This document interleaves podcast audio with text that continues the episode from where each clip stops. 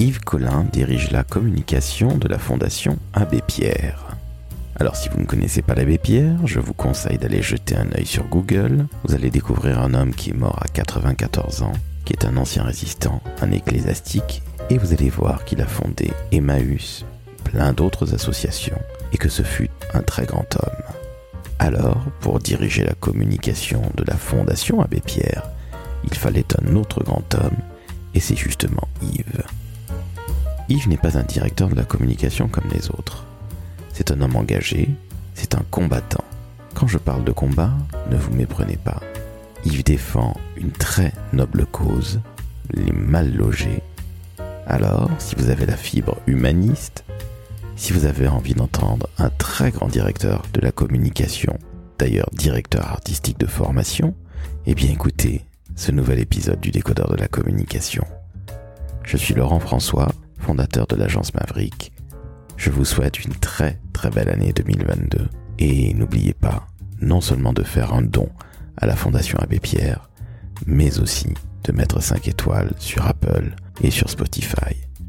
Très bonne écoute en compagnie de Yves Collin, directeur communication de la Fondation Abbé Pierre. Le décodeur de la communication, un podcast de l'agence Maverick.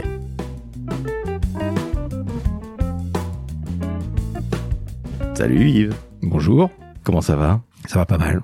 Bah écoute, je te remercie de m'accueillir à la Fondation Abbé Pierre aujourd'hui. Plaisir. Nous sommes fin novembre. Mhm. Il fait très beau à Paris. Il fait très beau pour les sans-abri surtout, mais pour tous les autres aussi. Euh, on rentre dans l'hiver, donc c'est une période un peu difficile pour certains. Évidemment, alors l'hiver, quand on parle de l'abbé Pierre, on pense immédiatement à l'hiver 54. On peut y penser, ouais, mais chaque année il y a un hiver. Malheureusement, oui. Alors, pourquoi je te dis ça? Moi, j'ai découvert l'abbé Pierre quand j'étais euh, adolescent, en voyant le film Hiver 54 avec euh, euh, Lambert Wilson et avec le chanteur de Trust, Bernie Bonvoisin, qui joue Castin. Je suis très fan de Trust. Et c'est comme ça que j'ai découvert l'abbé Pierre. Tu vois, c'est par des truchements plutôt artistiques. Toi, aujourd'hui, tu es directeur de la communication de la Fondation Abbé Pierre. Yves, est-ce que tu peux nous la présenter, s'il te plaît? Absolument, je suis là depuis 2007, donc euh, ça commence à faire euh, un bail. La Fondation Abbé Pierre est une organisation relativement récente puisqu'on on célébrera prochainement ses 30 ans dans quelques mois. Elle a été créée en 1992 par l'abbé Pierre et quelques autres, euh, afin notamment que le combat de l'abbé Pierre lui survive, puisqu'il sentait sa fin de vie arriver. Euh, c'est quelqu'un qui est néanmoins mort très âgé, puisqu'il avait 94 ans euh, au moment de son décès. Néanmoins, il avait anticipé euh, euh, cette nécessité que son combat ne s'arrête pas avec lui. Donc, il a créé la fondation. Après avoir créé énormément d'autres associations, il a créé la fondation pour euh, incarner l'héritage de ce combat et pour pour poursuivre finalement au quotidien ce combat-là.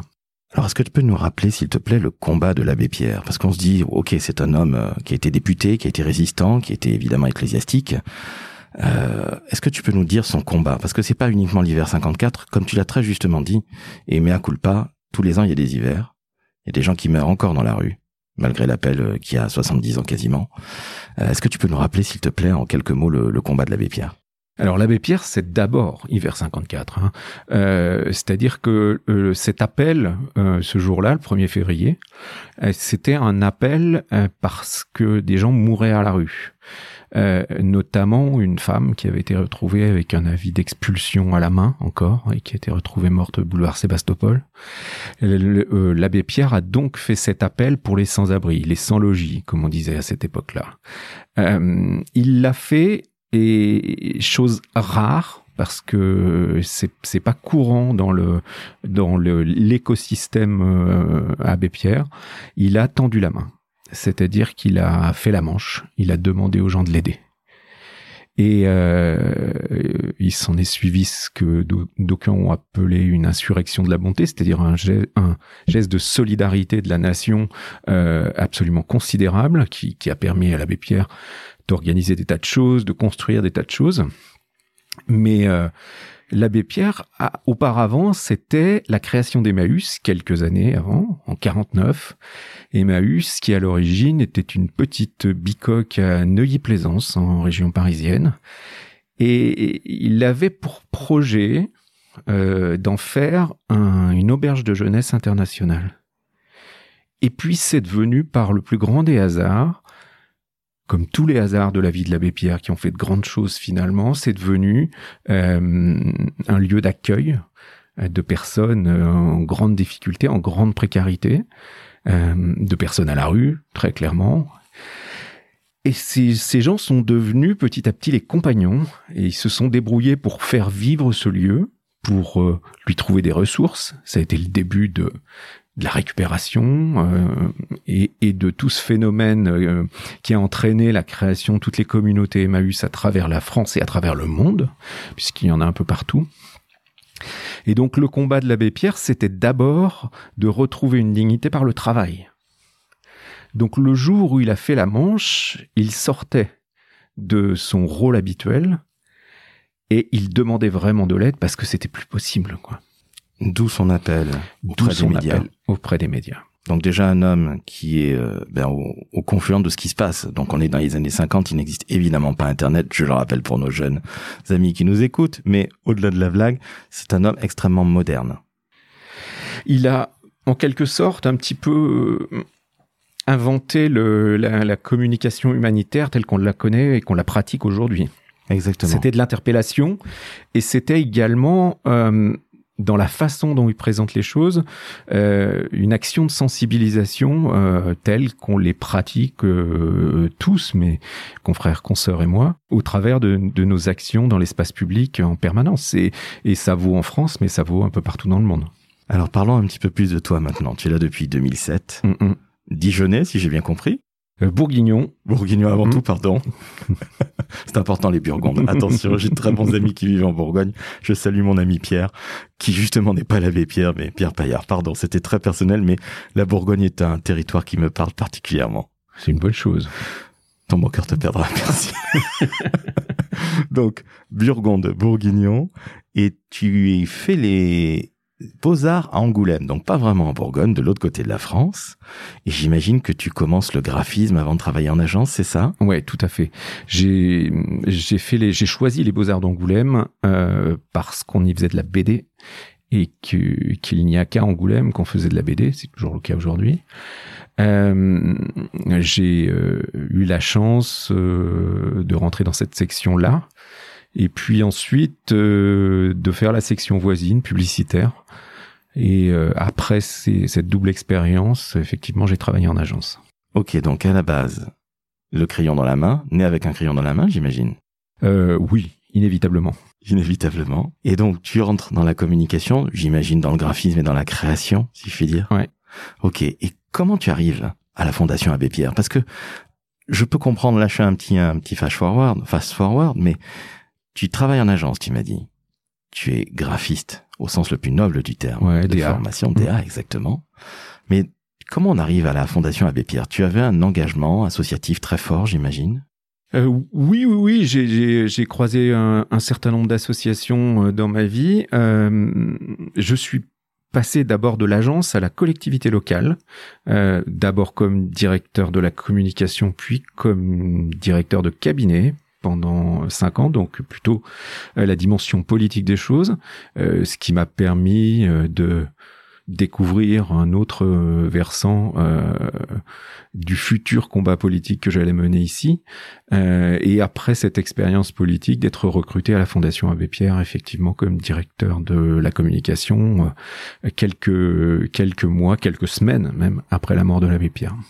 D'accord, donc c'est concomitant et je rappelle à nos auditrices et auditeurs, tu as travaillé en tant que DIRCOM et DIRCAB à Guyancourt. Euh, oui, c'est ça. Dans les Yvelines. Dans les Yvelines, exactement. Donc une ville très techno de mémoire. Enfin, c'est une belle ville, hein, Guyancourt. Hein. C'est une ville, euh, oui, qui, qui fait partie de, de, de ce qui était une, une ville nouvelle auparavant, euh, auparavant 50 ans en Yvelines, et qui, qui jouxte Versailles, qui touche Versailles.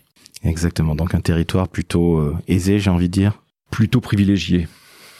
Nous sommes d'accord. Et là, tu passes dans autre chose. Quelques jours ou quelques semaines ou quelques mois après le décès de l'abbé Pierre, tu arrives. Tu arrives en tant que directeur communication là-bas directement ou tu arrives en tant que chargé de com, tu graphies peut-être les, Non, je suis arrivé euh, effectivement à la direction du service directement. D'accord. Alors, il existait déjà ou tu as dû le créer? Il existait. Euh, il n'existait pas dans l'état actuel et la communication de la fondation n'existait pas dans l'état actuel. C'est-à-dire que l'abbé Pierre étant toujours là, euh, la direction de la communication, c'était lui en fait. Il était plus puissant que n'importe quel média et euh, quand on avait quelque chose à dire, un combat à mener, une information à faire passer, l'abbé Pierre le faisait très bien pour tout le monde. Donc on était un peu sous-doté euh, en termes d'outils, en termes de, de, structure, euh, mais il n'y avait pas besoin. Et mes, mes collègues de l'époque euh, faisaient très bien le, le, le boulot qu'il y avait à faire. Il se trouve qu'après l'abbé Pierre, on s'est trouvé euh, dépourvu. Il fallait inventer beaucoup de choses. Il fallait prendre la parole énormément euh, pour compenser et pour exister toujours. Euh, il y avait une vraie inquiétude à ce moment-là sur euh, le devenir de la fondation. L'abbé Pierre n'en avait pas, mais le conseil d'administration de la fondation, lui, en avait. Et j'ai eu la chance qu'on me fasse confiance pour relever ce défi-là. Comment on t'a appelé? Tu passes d'une ville favorisée à la fondation. Alors c'est pas non pas que ce soit défavorisé, bien au contraire, même si les publics ne sont évidemment pas les mêmes. Quoique, il y a certainement. Euh, tu dis, tu parlais d'un combat politique. Euh, J'imagine que c'est extrêmement politique et l'abbé Pierre, je le rappelle, a été député. Hein oui, si je dis pas de bêtises. Donc il connaissait ça. Et si ça s'est aussi vite développé, c'est qu'il avait quelque part, entre guillemets, pardon de résumer ça ainsi, non seulement au-delà du charisme, il avait aussi un carnet d'adresses et des appuis. Bien sûr. Dans notre pays, on ne peut pas faire autrement. Comment tu arrives à ça? Parce que je me dis, on ne peut pas diriger depuis 15 ans la communication de la Fondation Abbé Pierre sans être un homme investi dans la cité, sans être un homme, pour employer un terme très à la mode aujourd'hui, engagé. Oui, ça je l'ai toujours été et, euh, j'ai milité euh, de nombreuses années avant d'arriver à la Fondation Abbé Pierre.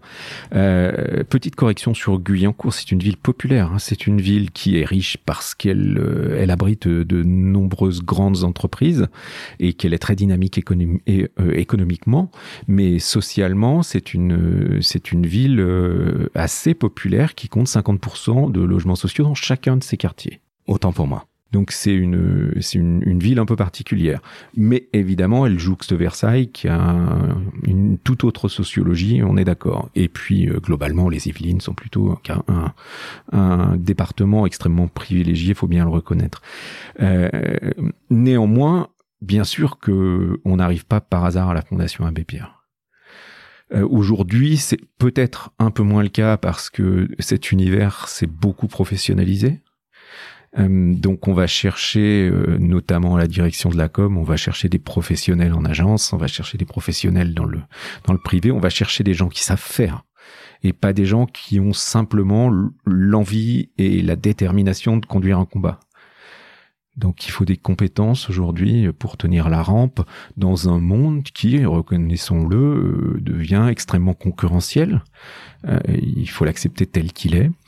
Donc euh, on s'est doté d'une équipe très professionnelle, euh, mais il reste un esprit combattant, un esprit d'héritier de l'abbé Pierre euh, qu'on est encore loin de voir disparaître. Fort heureusement d'ailleurs, sinon ce serait, euh, ce serait plus la Fondation Abbé Pierre, ça pourrait être n'importe quelle autre fondation, donc fondation pardon, d'entreprise par exemple. Absolument. Ton équipe, c'est combien de personnes aujourd'hui, Yves? 11. 11 personnes, donc une jolie petite agence. Petite équipe. Une jolie petite agence. Je pense à Maverick qui a huit collaborateurs, tu vois, c'est, c'est, je, fais toujours le, le parallèle avec ma structure. Euh, les gens que, avec lesquels tu travailles, ton équipe, c'est qui? Ce sont des graphistes, ce sont des community managers, c'est des gens de, des spécialistes des relations presse? Eh bien, on fait un peu tout ça. On a cinq, euh, on a cinq missions, donc des gens spécialisés sur chacune d'entre elles. Euh, la première mission, sans, sans ordre d'importance ni de hiérarchie, c'est la, gestion des relations presse. On s'occupe également de tout ce qui est événementiel, interne-externe. On s'occupe aussi euh, de toutes les publications digitales, euh, papier, euh, vidéo, des relations avec les personnalités, ce qui est un champ qui est un peu spécifique au monde associatif, et des campagnes, évidemment, des grandes campagnes, soit de sensibilisation ou d'appel aux dons. une petite question qui me vient à l'esprit immédiatement. Quand on est euh, une association, est-ce que on travaille avec des agences et est-ce qu'elles sont rémunérées ces agences? Alors c'est certainement propre à chaque culture de structure, bien évidemment, mais toi aujourd'hui tu les payes? Aujourd'hui, oui. Aujourd'hui, les, les agences euh, sont euh, sous contrat pour la quasi-totalité d'entre elles. Et euh, elles sont effectivement rétribuées, loin du prix du marché bien évidemment, mais et un prix qu'on fixe. Donc on rentre dans le jeu, on n'y rentre pas. Mais mais quand elles sont là, elles sont rétribuées et ça nous permet nous d'être en position de client et en position d'être exigeant vis-à-vis de nos agences et de produire une communication de qualité et surtout une communication qui répond à une stratégie. Quand on travaille en pro bono, donc c'est le contraire, c'est le, le, travail gratuit euh, offert par une agence, ben on dépend de l'agence, on dépend de ses disponibilités, on dépend de ses, de sa capacité créative au moment euh, T, et, euh, et on dépend finalement de, de sa bonne volonté. Et l'agenda de l'agent, c'est pas forcément l'agenda de l'association. Donc, euh, euh, on a trouvé beaucoup plus euh, pratique, beaucoup plus favorable au travail de la fondation de fonctionner comme ça. On se trouve aujourd'hui avec des agences efficaces, du coup, qui répondent à des demandes précises, exigeantes, mais qui font bien leur travail. Et puis des agences de très haute qualité, puisque la dernière campagne, c'est Fred et Farid. La dernière campagne, c'est Fred et Farid, avec qui on commence à travailler cette année. Et on est avec eux sous contrat, si tout se passe bien, pendant quatre ans. Et auparavant, on a travaillé avec euh, Altman et Pacro, et, et précédemment euh, avec l'univers BDDP Unlimited, et notamment BDDP et FIS pendant des années avec lesquels on a produit de très grandes campagnes également. Absolument, je t'avoue que j'ai euh, en tête les campagnes de BDDP et Fils, où il y avait déjà Olivier Altman. Absolument. Et euh, on salue Olivier que j'ai eu le plaisir d'interviewer dans, dans le décodeur de la communication en juin dernier.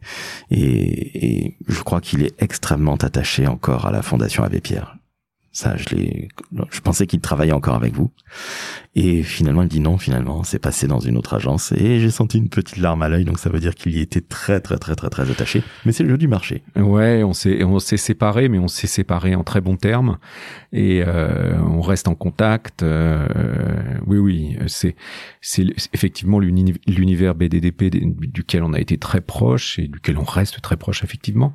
Mais euh, Fred et Farid a aussi des qualités intrinsèques importantes et a su euh, se montrer convaincante lors de lors de l'appel d'offres. Euh, donc on travaille avec eux. On a sorti une première campagne qui nous satisfait beaucoup. et on espère faire encore mieux la prochaine fois, comme on, on le dit communément. Alors la campagne dit il y a une vie après la rue. Ouais. Ce qui est intéressant, c'est que Virginie ne n'en veut pas à ses voisins. Avant, c'était le froid qui l'a réveillée. Et on voit une jeune femme sur une des affiches qui, avec un réveil à 3h46 où elle est en train de sourire, donc elle est réveillée par les voisins qui font soit la teuf, soit autre chose. Et finalement, elle se dit, bah, c'est pas grand chose à côté du froid qui me, qui me pique et qui me mord et qui me tue. Mm-hmm. Euh, ça fait bientôt 30 ans. Enfin, en 2022, vous serez reconnu d'utilité publique depuis 30 ans. 30 ans de combat, c'est difficile quelque part de faire des nouvelles campagnes, de se renouveler. Comment tu arrives à gérer ça depuis 15 ans, toi? On s'adapte toujours au concept, au, contexte, pardon, euh, dans lequel on évolue. C'est-à-dire que chaque année, euh, il se passe des choses différentes. Chaque année, la société vit différemment, et chaque année, on lui parle avec les mots de l'époque et avec les avec les problématiques de l'époque. En 2018 notamment, on a fait une campagne qui prenait la parole, euh, notamment sur le le problème des migrants parce que les migrants par nature sont à la rue et euh, en tout cas le, phénomène actuel euh, et il nous fallait c'était impossible en tant qu'héritier de l'abbé Pierre de pas prendre la parole sur un sujet aussi important donc c'était un sujet conjoncturel Hélas, c'est toujours un problème, mais c'était extrêmement conjoncturel et aujourd'hui, on, on, évolue comme ça au gré euh, de ce que la société nous propose et auquel euh, on, doit s'atteler parce que le combat, il passe euh, par la société telle qu'elle est, pas celle, celle dont on rêve. Hélas, oui. Regarde, les Restos du Cœur existent depuis 35 ans. C'était destiné à être très éphémère. Ça ne devait durer que qu'un hiver en ce qui concerne les Restos du Cœur. D'ailleurs, à la fin de la première campagne, euh, il y avait un reliquat de dons et Coluche est allé l'offrir à l'abbé Pierre. La On boucle a une, une photo de ce moment euh, magique puisque ça a été euh, leur dernière rencontre. Euh, Coluche est mort peu de temps après. Oui, en juin 2000, en juin 86, pardon. Absolument, et c'est l'abbé Pierre qui l'a enterré. Écoute, je ne le savais pas, donc à cause d'un putain de camion, comme disait, euh, comme disait Renaud. Euh, tu es un homme de combat. Je suis désolé de te poser une question aussi brutale, sans argumentation particulière, mais je sens en toi un, un combattant. Alors pas au sens guerrier du terme, mais tu, la politique, tu connais. Tu sais ce que c'est, parce que tu as été dire comme et dire cap pendant cinq ans à Guyancourt.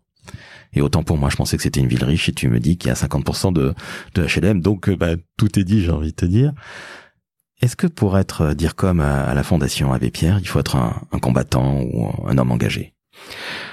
Pour faire de la communication, il faut être un combattant. La communication, c'est l'art de convaincre. Donc il faut s'accrocher.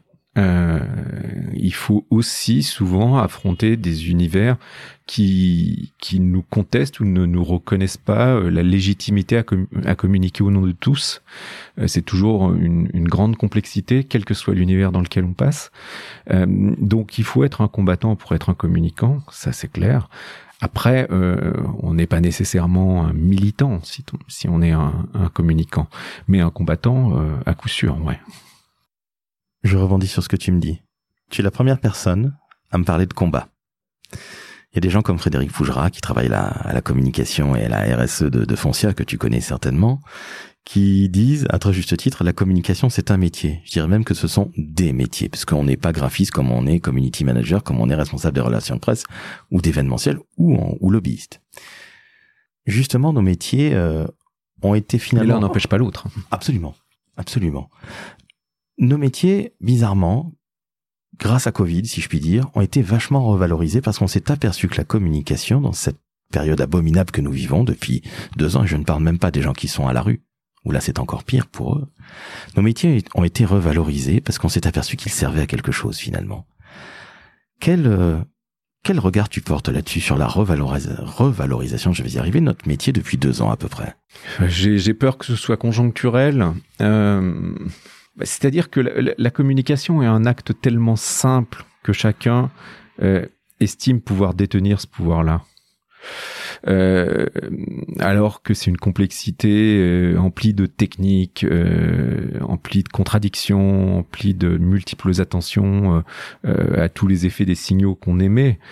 Donc c'est ça qui est souvent pas compris dans la communication et qui laissera certainement à terme euh, le retour des, des, des critiques euh, euh, très injustes sur euh, c'est que de la com alors que c'est c'est déjà de la com c'est beaucoup Absolument. Tu parlais de, de combat politique, enfin de, de politique, pardon. Mhm.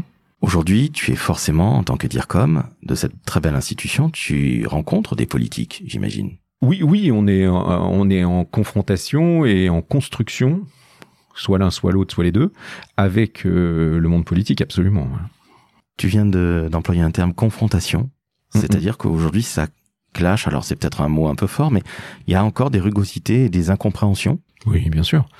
Euh, le, le, le monde politique, la puissance publique, de toute façon, a des limites. Et les limites qu'elle n'a pas, quelquefois, elle se les donne. Le, le monde du logement est une grande complexité. Le combat contre le mal logement est une- d'une grande complexité. En plus, il est pas rentable électoralement parlant, euh, puisque le logement, c'est long. Euh, donc, on- est, nous, soumis euh, effectivement à, à rappeler aux politiques l'importance d'un logement digne et décent pour chacun. Et on le rappelle depuis 30 ans, et il faudra encore certainement au moins 30 ans pour qu'on en vienne à bout.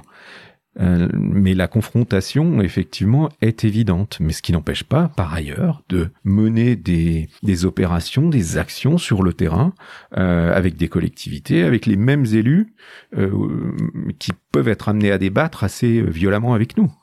Mais le débat n'empêche pas de, le, le travail en commun. J'imagine, et là, ton expérience de DIRCAP, DIRCOM pendant cinq ans doit te servir encore au quotidien 15 ans après. partout où on fait de la communication, on fait de la politique finalement mais encore davantage dans un univers comme le nôtre. C'est encore plus clair parce qu'on est en contact direct avec le politique. Mais, mais la communication, c'est du discours et le discours, c'est l'inscription dans la cité. La cité, c'est de la politique. Nous sommes d'accord. Notre jeunesse depuis deux ans souffre particulièrement. Covid, tu sais ce que c'est, tu es papa, tu as un fiston qui est en école de graphisme. Justement, quel conseil tu donnes à un jeune qui veut se lancer, Yves, dans les métiers de la communication, du marketing ou du digital?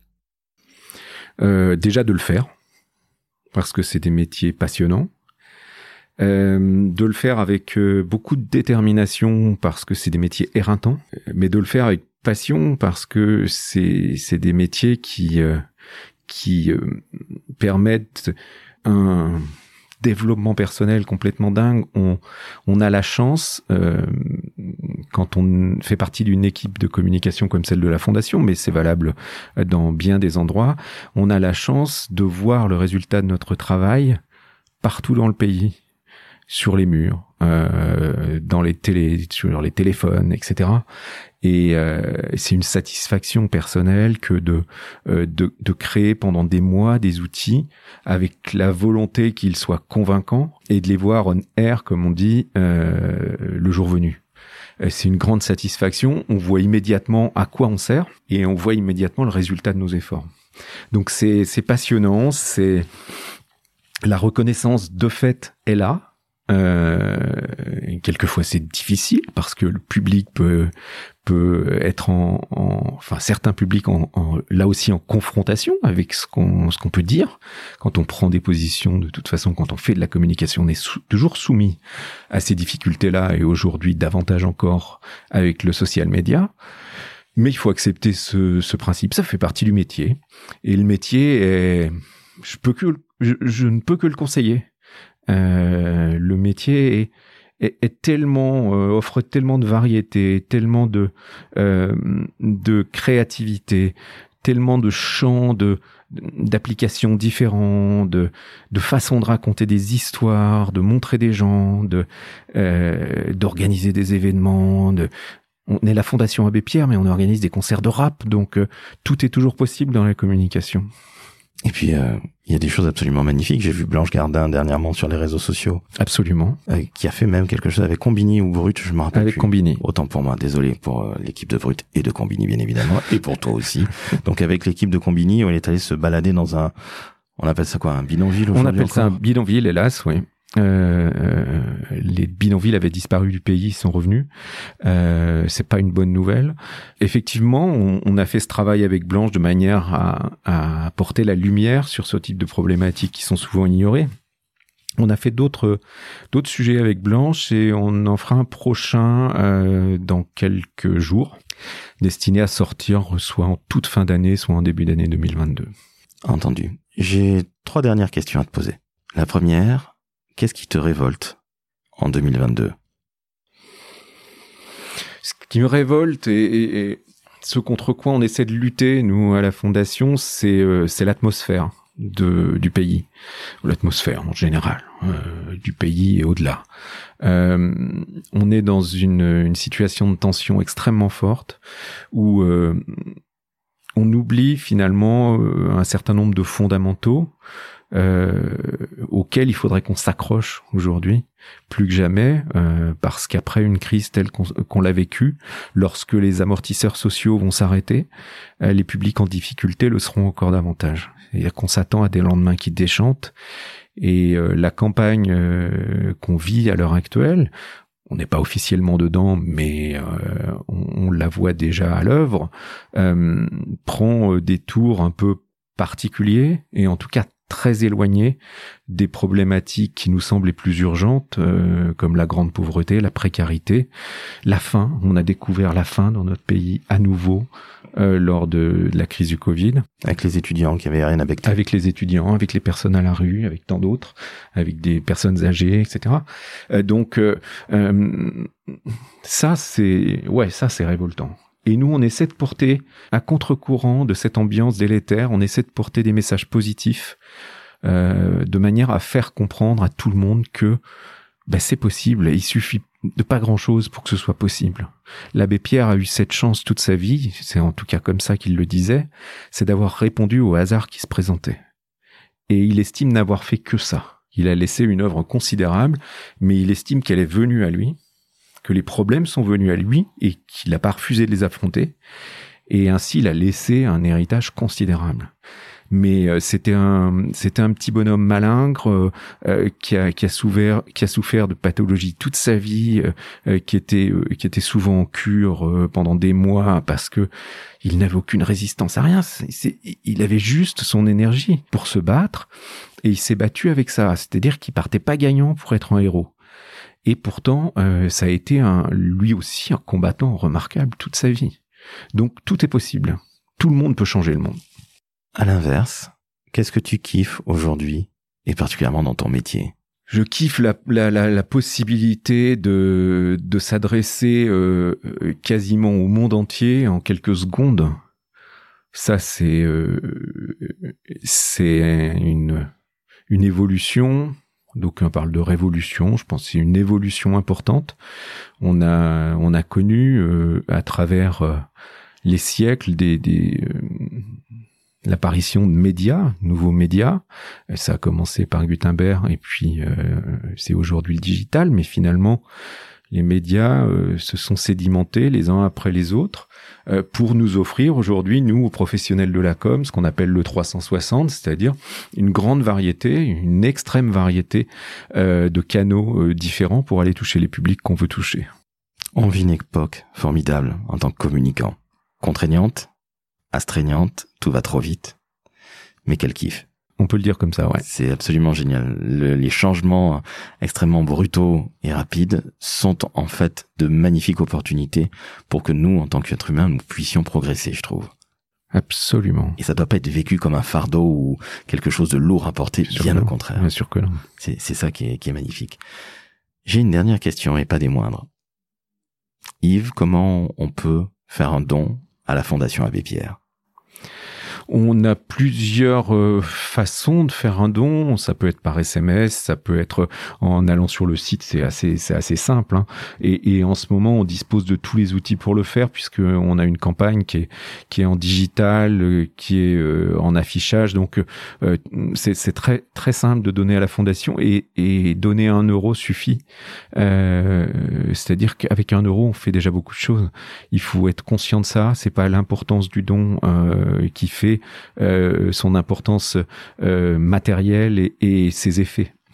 Euh, c'est c'est avec les petits ruisseaux qu'on fait les grandes rivières. Et puis on a vu pendant la période du Covid où, de nouveaux publics se sont mobilisés pour donner que des jeunes qui sont très nombreux à donner peu, au final, ça fait des moyens considérables pour aider les sans-abri.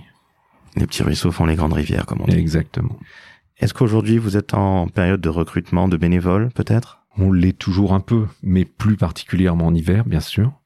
Euh, parce qu'en hiver, euh, tout le monde comprend que le logement euh, digne et décent, c'est important, que c'est un lieu de ressourcement, que c'est un lieu de normalement d'apaisement, et c'est pas toujours le cas.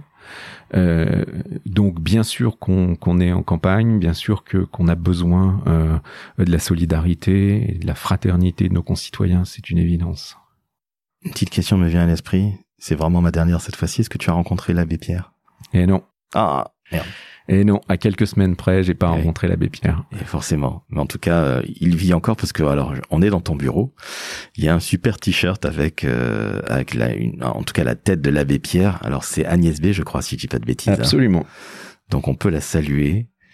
Alors, elle n'est pas bourguignonne, Agnès B. Elle est bretonne. Agnès B est versaillaise, euh, même elle est, elle vit, elle est, elle est, elle a vécu, elle a grandi, elle a fait ses études, elle vit toujours à Versailles. Ah, je pensais qu'elle était bretonne, mais alors, mais Peut-être des origines bretonnes, ça je l'ignore, mais euh, en tout cas elle est versaillaise et c'est un soutien euh, actif de la fondation depuis longtemps. Eh ben, on ne peut que la féliciter. J'ai eu le plaisir de la croiser euh, dans un de mes bars favoris à Paris. C'est une femme absolument charmante et qui n'a pas du tout la grosse tête. Ah, certainement pas, non. Mais elle a rencontré l'abbé Pierre. La Vénarde. eh bien Yves, c'est sur euh, ces bonnes paroles entre la mode, entre la Bourgogne, Versailles, peut-être la Bretagne pour euh, Agnès B et l'abbé Pierre, alors auquel on fait un petit salut qui doit nous regarder de là où il se trouve euh, depuis quelques années. En tout cas, je tenais à te remercier pour ton accueil. J'ai été super bien accueilli ici. Merci infiniment. C'est tout à fait sincère, je t'en prie. Et vous, chers auditrices, chers auditeurs, si vous avez envie d'entendre des personnalités aussi inspirantes que Yves, eh ben vous mettez 5 étoiles sur Apple Podcast. Oh oui, nous sommes un féodé. Aujourd'hui au GAFA, c'est pas la peine de se battre contre eux, ils ont déjà gagné. Donc mettez 5 étoiles sur Apple Podcast, mettez un petit commentaire, ça nous enverra quoi? De l'amour. Merci à toi Yves, c'était génial. Merci. Ciao ciao.